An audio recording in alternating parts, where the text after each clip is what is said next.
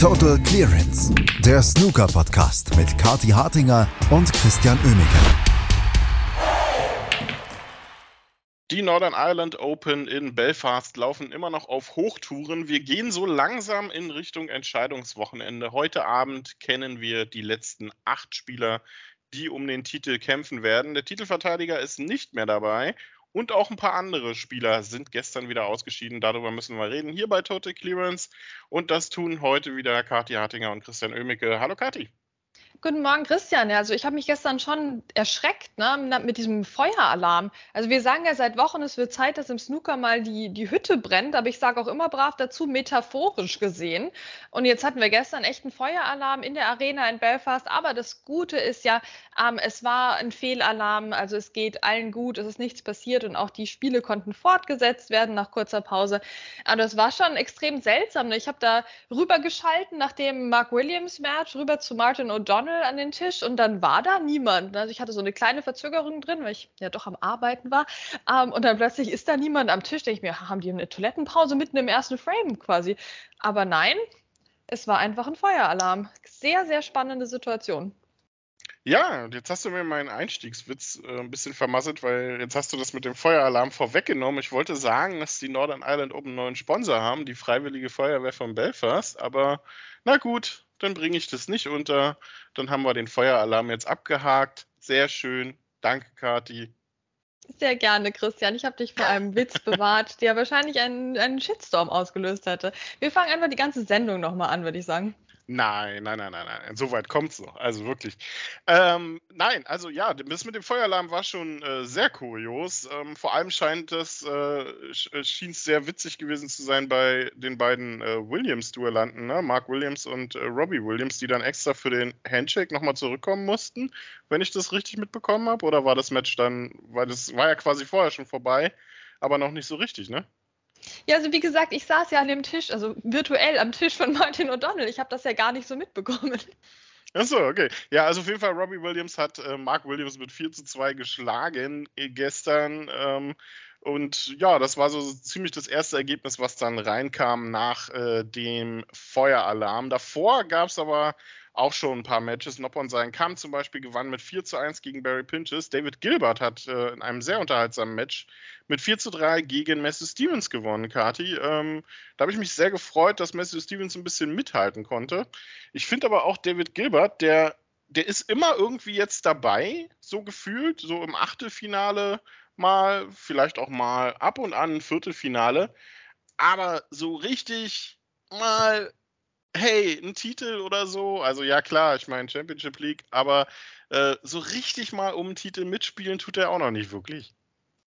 Ja, das stimmt. Also das ist wieder so dieser Mittelmaß David Gilbert. Ich meine, viele Snookerspielende würden sich freuen über die Resultate, die er da einfährt. Und ja, das Breakbuilding war gestern am Start. Da kannst du gar nichts sagen. Also da waren äh, zwei 70er Breaks dabei. Na, also ich meine, das, das einzige Century Break kam von Matthew Stevens. Das kann er sich durchaus auf die Fahnen schreiben. Da diese super coole 111 aus der ersten Chance. Zack, zack, zack. Ähm, er kann es halt doch noch. Aber ja, David Gilbert kann schon irgendwie zufrieden sein, aber dann auch wieder nicht, weil das kann eigentlich nicht sein Anspruch sein. Also man, man merkt überhaupt keinen Aufwärtstrend. Ne? So, ah ja, der David Gilbert, der hat sich jetzt neue Ziele gesetzt ähm, und jetzt greift er da an. Nee, also davon sehe ich wenig. Ja, da sehe ich eher mal so eine Insta-Story, dass er da noch schön in der Bar war. Also interessant, ähm, wie sich seine Karriere jetzt weiterentwickelt. Aber ich würde auch sagen, wir stehen hier langsam mal an der Kreuzung und ich frage mich schon, also wie lange soll ich mit, mit David Gilbert noch noch rechnen oder soll ich jetzt wieder mit ihm rechnen? Ganz interessante Karrierephase. Ja, mal gucken, was äh, da weiter passiert. Zhang Anda gewann äh, 4-1 gegen äh, Torchuan Leong, Aaron Hill 4-0 gegen Dylan Emery und auch Hossein Wafai 4-0 Sieg gegen Anton Kazakov. Ähm, wir haben gestern noch drüber gesprochen, oder war es inzwischen schon vorgestern, äh, dass Andres Petrov ja den Titelverteidiger Mark Allen rausgehauen hat. Und wir haben uns dann schon äh, zusammen mit Andreas ge gefragt, ob das äh, eventuell ein kleiner Stein des Anstoßes war. Und ich habe da schon vermutet, naja, ob es eventuell dann dieses berühmte Match danach, nachdem man so einen großen Namen rausgehauen hat, gibt. Und genau das ist passiert. Ja, das war wenig von Andres Petrov gegen Jiao Jing. Ähm, er hat eine 91 gespielt und auch ansonsten immer wieder Chancen gehabt in den Frames, aber er kam nicht richtig zum Zug. Und also ganz ehrlich, sein chinesischer Gegner hat sich wirklich nicht mit Ruhm bekleckert in dem Match. Ernsthaft nicht. Aber es hat gereicht, um den anderes aus dem Spiel zu nehmen. Und wenn das reicht, um ihn zu schlagen, dann ist das wirklich so ein typisches Match. Danach hat er auch eine, also er war teilweise sehr sehr fast so dösig unterwegs, finde ich, in dem Match. Und dann gab es natürlich diese kuriose Situation mit der Frage, ob Pink da noch gefallen ist oder ob das schon Zufall war. Noch gelocht oder schon, schon Glück gehabt. Ne? Ähm, also der zählte nicht tatsächlich dann. Also da wurde auch diskutiert in den sozialen Medien, ähm, ob na, ob das, das, die Situation, wann zählt der Ball jetzt noch als gelocht oder wann fällt er schon zufällig, weil es jetzt zu, zu lange Zeit vergangen ist. Also war eine kuriose Situation mal wieder, aber der Andres Petrov hat das nachher auch locker genommen, meinte also, ja, keine Ahnung, aber daran lag es jetzt nicht. Nee, daran lag es definitiv nicht. Er ist ausgeschieden und äh, Jiao steht damit im äh, Achtelfinale. Also der nächste wirklich gute Erfolg für äh, die chinesischen Rookies, die sich diese Saison wirklich unfassbar gut verkaufen, allesamt. Ähm, und das tut auch so langsam Stan Moody. Wir haben einen Tick drauf gewartet, äh, gar nicht so lange wie bei anderen Spielern jetzt äh, gefühlt, äh, dass man seinem Namen, den man so auf dem Amateurzirkus bekommen hat, alle Ehre macht. Aber Stan Moody macht diese Woche eins, der liefert ab. Ja, und der macht uns Spaß. Also so cool, kommt er raus gegen den Gary Wilson. Und Gary Wilson ist so ein gefährlicher Gegner an der Stelle, finde ich, für den Stan Moody, weil der schwimmt so auf der Welle, so glamouröse Spieler geschlagen zu haben. Ähm, und dann kommt der Gary Wilson und es ist halt doch jemand, der solchen Träumen dann schnell ein Ende bereiten kann. Und gleichzeitig jemand, bei dem man vielleicht nicht ganz so ne, sich fühlt, als würde man gegen Ronnie O'Sullivan spielen. Ähm, und vielleicht nicht ganz so konzentriert ist. Also nichts gegen Gary Wilson, aber na, ist, halt, ist halt Gary Wilson einfach. Ähm, und Stan Moody hat das aber sehr gut navigiert. Hat eine, hat eine 63 gespielt im ersten Frame, eine 61 im zweiten Frame und da war dem Gary Wilson eigentlich schon der Zahn gezogen. Der hat da natürlich nochmal zurückkämpfen können, keine Frage, der ist ja auch gut. Ähm, aber letztlich hat Stan Moody dadurch den Überblick behalten in dem Match und der hat mittlerweile richtig, richtig viele Fans und das freut mich für ihn. Ähm, ich hoffe, ne, der bleibt auf dem Teppich, der geht das jetzt weiter ruhig und besonnen an, aber ich mache mir da eigentlich gar keine Sorgen. Nö, da mache ich mir auch wenig Sorgen. Er ist ja jetzt auch druckbefreit. Erstes Achtelfinale jetzt auf der Tour. Der kann befreit aufspielen. Wird auf Yuan Zijun treffen, der Jordan Brown mit 4 zu 2 geschlagen hat gestern. Chris Wakelin ebenfalls im Achtelfinale schlug Martin O'Donnell mit 4 zu 1 und auch Sean Murphy steht im Achtelfinale. Nach seinem ja, Kampfmatch am Tag zuvor, wo er sich dann nur knapp durchgesetzt hatte gegen Marco Fu unter anderem, äh, war das, äh, nicht unter anderem gegen Marco Fu, äh, war das jetzt ein bisschen besser gestern. Und wenn ich sage ein bisschen besser, dann untertreibe ich vermutlich maßlos. Ja, also der John Trump hat ähm, ja gesagt, er sei wieder nahe an der Perfektion, also er selbst, der John Trump. Jetzt war es allerdings Sean Murphy mit der bisher perfektesten Leistung ähm, der Woche. Der hat einen einzigen Ball verschossen im gesamten Match, einen Ball. Und dieser Ball hat schon auch keinen Unterschied mehr gemacht, weil es äh, ging um nichts mehr in dem Frame. Ähm, gegen wen kann man so eine Leistung abliefern?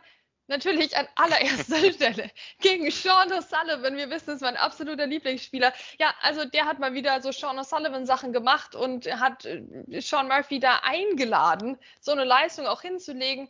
Ähm, einziges Manko ist eigentlich, dass Sean Murphy kein Century Break gespielt hat. Also da gibt es auch noch Luft nach oben. Ne, insgesamt im Breakbuilding. Der dritte Frame war auch sehr, sehr knapp tatsächlich. Aber gut, wie gesagt, wenn du halt gegen Sean O'Sullivan spielst, dann, dann kannst du auch mal, kannst du auch mal mit 4-0 und, und fantastischem Locherfolg gewinnen. Ähm, und jetzt schauen wir mal, was Sean Murphy dann in der nächsten Runde wieder gegen den richtigen Gegner macht. Er teasert, ja, und ich glaube, er hat vor allem so gut und so hoch gewonnen, damit er noch mehr über sein Extra-Kö sprechen kann. Er teasert ja schon an, dass das jetzt wahrscheinlich bald dann zum Einsatz kommen wird. Ja, also mal gucken, ähm, der, die Sean Murphy Show geht weiter diese Woche. Oh, also ich bin gespannt, wenn Sean Murphy sein zweites Kö rausholt am Snookertisch, ob ich da dabei sein möchte oder nicht. Sei mal dahingestellt. Nächster Gegner ist Chris Wakelin. Vielleicht darf der sich das anschauen dann. Der hat ja, wie gesagt, Martin O'Donnell geschlagen gestern. Auch Ricky Morgan steht in der nächsten Runde und das freut mich sehr. 4 zu 1 gewonnen gegen Stuart Bingham. Wird in der nächsten Runde treffen auf Xingji Hao. Also sehr interessante Matches, die wir da unter anderem äh, fürs Achtelfinale schon haben. Eins wird auch sein, Jack Lisowski gegen Aaron Hill. Jack Lisowski gewann gegen Matthew Selt und das klingt beim 4 zu 1 jetzt erstmal deutlich. Aber so deutlich war es dann letztendlich gar nicht. Was war denn da bitte mit Matthew Sells phasenweise los? Ja, also ganz ehrlich, ich, ich musste da umschalten, Christian. Ich hatte ein bisschen Angst vor dem Matthew Selt. Ich hatte Angst um den Matthew Selt. Ich hatte Angst um den Jack Lesowski. Also da, da wäre fast der nächste Feueralarm losgegangen, hatte ich das Gefühl. Also der, der Mann ja, also der guckt einfach so gruselig, der Matthew Selt. Das ist doch keine Werbung für den Snookersport. Also der war, der war wirklich ähm, außer sich vor, vor Wut, aber hauptsächlich auf sich selbst. Weil ich meine, wenn du halt so, so ein 52er Break spielst und ein 55er Break, dann weißt du halt, dass du den Frame noch nicht gewonnen hast. Ne? Ähm, dann liegst du schon ordentlich vorne, aber der Jack Lesowski hat halt noch eine Chance und dann räumt er auch mal den Tisch ab. Also das war ein eine sehr bittere Niederlage von Matthew Selt, der in vielen Frames wirklich Chancen hatte und die nicht genutzt hat und der sich ja auch sehr was auf seine Snookerkünste einbildet und der davon ausgeht, dass er den Jack Lesowski hier auch einfach schlägt. Ne? Ähm, das hat jetzt wirklich nicht geklappt. Was auch nicht so gut geklappt hat, war das Live-Scoring zwischendrin. Also da war eine Spielunterbrechung nötig ähm, und da hat man auch, also, also da als Matthew Selt eingeblendet wurde, also oh Gott, Gott, also der wirklich Halloween steht, äh, ist um die Ecke, ne? Also das hat dazu ganz gut gepasst. Ähm, und diese erneute Live-Scoring-Problematik hier in Belfast, die hat dann tatsächlich auch mal Leute dazu gebracht, sich dazu zu äußern, die sich sonst jetzt nicht so geäußert haben, ne? Ja, absolut. Und du hast es heute fantastisch drauf, mir meine Übergänge oder nächsten Themen einfach vorwegzunehmen. Ähm, ja, ich wollte nämlich eigentlich sagen, Messi Selt war gar nicht sauer auf sich selbst, sondern sauer aufs Live-Scoring. Und das absolut zu Recht. Und ja, wenn sogar ein David Hendon sagt, Kati, also so toll ist es ja jetzt alles nicht, was da mit dem Live-Scoring ist. Und, und das hilft dem Snookersport ja eventuell auch überhaupt nicht. Ähm, dann können wir sagen, hey, okay, also auch manche Offizielle sind dann jetzt im Jahr 2020 angekommen. Ja, also Dave Hendon, ne, der, der, hat sich wirklich nicht mit rumbekleckert die letzten Wochen, was äh, seine Zahnlosigkeit angeht in der ganzen Geschichte, die Hector Nuns alleine ausgetragen hat. Ich meine, die beiden hatten mal eine Snooker-Website zusammen. Ne? Das war so eine Mischung aus Blog eigentlich und, und Nachrichtenseite ähm, haben die zusammen betrieben. Also da war ich schon schwer enttäuscht, dass so gar nichts kam von David Hendon, weder zu dem Macau-Skandal noch überhaupt zum Rücktritt von, von Hector Nuns. Also da hätte ich doch mal von seinem alten Kollegen erwartet, dass da mal ein, Bericht kommt oder wenigstens ein netter Tweet oder sowas. Also, ähm, ich war schwer enttäuscht von Dave Hendon. Ne? Jetzt hat er sich mal ein bisschen aus dem Fenster gelehnt, hat gesagt, dass das dem Snookersport nicht hilft, wenn das Live-Scoring nicht funktioniert. Ähm, ja, also recht, recht hat er, das kann man nicht sagen. Aber es ist natürlich problematisch, ne, wenn jemand die Autobiografie von Barry Hearn schreibt, der ähm, für Eurosport Snooker kommentiert. Ähm, ich, ich, wünsche mir mehr Zähne für Dave Hendon. Matthew Selt könnte da ein bisschen was von, von seiner Cholerik auch gerne abgeben in die Kommentatorenkabine, habe ich das Gefühl. Ähm, dann wäre uns allen noch mal ein Stückchen mehr geholfen. Ja, wahrscheinlich Herausgeber wird dann irgendein Verlag aus Saudi-Arabien sein. Ähm, das bleibt Spekulation. Wir werden es äh, sehen. Jack Lisowski auf jeden Fall steht in der nächsten Runde und das liegt äh, eher an Matthew Selt als an ihm selber. Äh, Rory McLeod hat auch gewonnen, 4 zu 3 gegen Jack Jones. Das war dann eher was für die Fetischisten so gegen Mitternacht. Ähm, aber wir haben ja gestern gesagt, ne, Kati, äh, Stephen Maguire gegen Sam Craigie, das ist so ein Match, was wir uns eigentlich so 20 Uhr zur Primetime wünschen. Vielleicht zum Beispiel statt einem Matthew Sad, der äh, saurer reinblickt als äh, Ronnie O'Sullivan, wenn man ihm das Auto fürs höchste Break verwehrt. Ähm, und es war genau so. Stephen Maguire gegen Sam Craigie war ein unheimlich unterhaltsames Match. Ja, das war ein Kracher. Ganz anders ist das Rory McLeod gegen Jack Jones Match, was mich immer noch ärgert Das, also es ärgert mich massiv, dass also Jack Jones spielt da eine 110 ne, und lässt sich das Ding dann abkaufen von Rory McLeod in einem, in einem Rory McLeod Entscheidungsframe, kann man wirklich sagen. Ähm, äh, super frustrierend. Ich meine, der Rory McLeod ist überhaupt nur da, weil ja Ronnie leider krank ist. Besserungswünsche gehen weiterhin raus. Wir haben noch kein Update gehört zu seinem äh, Gesundheitszustand. Ähm, und, und der Rory McLeod, der gewinnt hier und gewinnt und gewinnt. Ich meine, der Typ ist jetzt auch schon gefühlt 100 Jahre, verstehst du? Aber er kann es halt auch nicht lassen. Und ich finde, der Jack Jones jetzt spätestens hätte den Mann mal aufhalten müssen hier.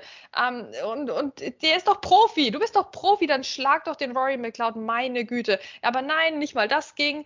Ähm, und, und Stephen Maguire und Sam Craigie, das war eine wesentlich fröhlichere Angelegenheit. Und Stephen Maguire, wir können jetzt nicht sagen, er ist zurück, weil das kann man bei Stephen Maguire erst sagen, wenn er die Trophäe in der Hand hat.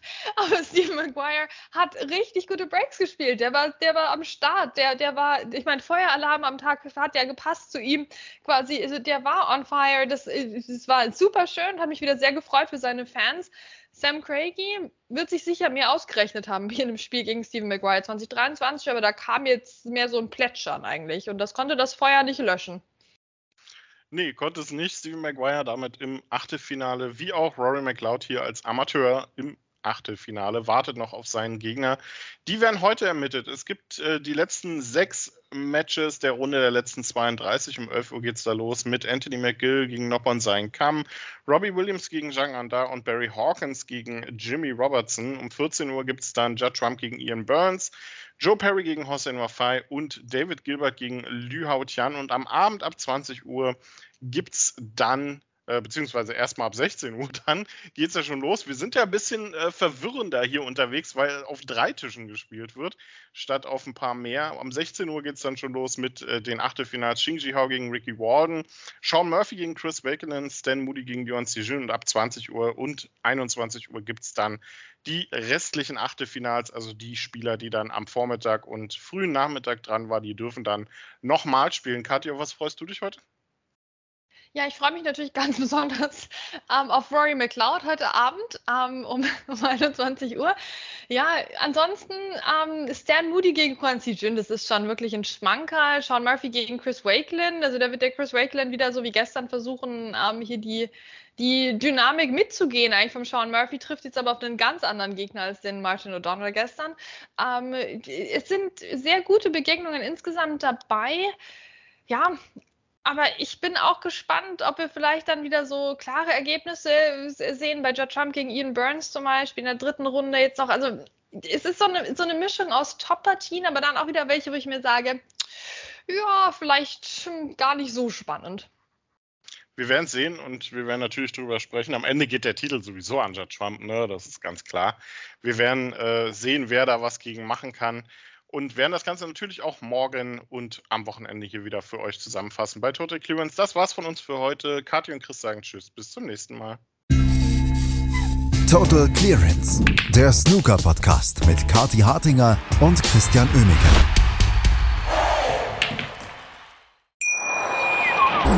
Schatz, ich bin neu verliebt. Was? Da drüben. Das ist er. Aber das ist ein Auto. Ja, eben. Mit ihm habe ich alles richtig gemacht. Wunschauto einfach kaufen, verkaufen oder leasen. Bei Autoscout24. Alles richtig gemacht.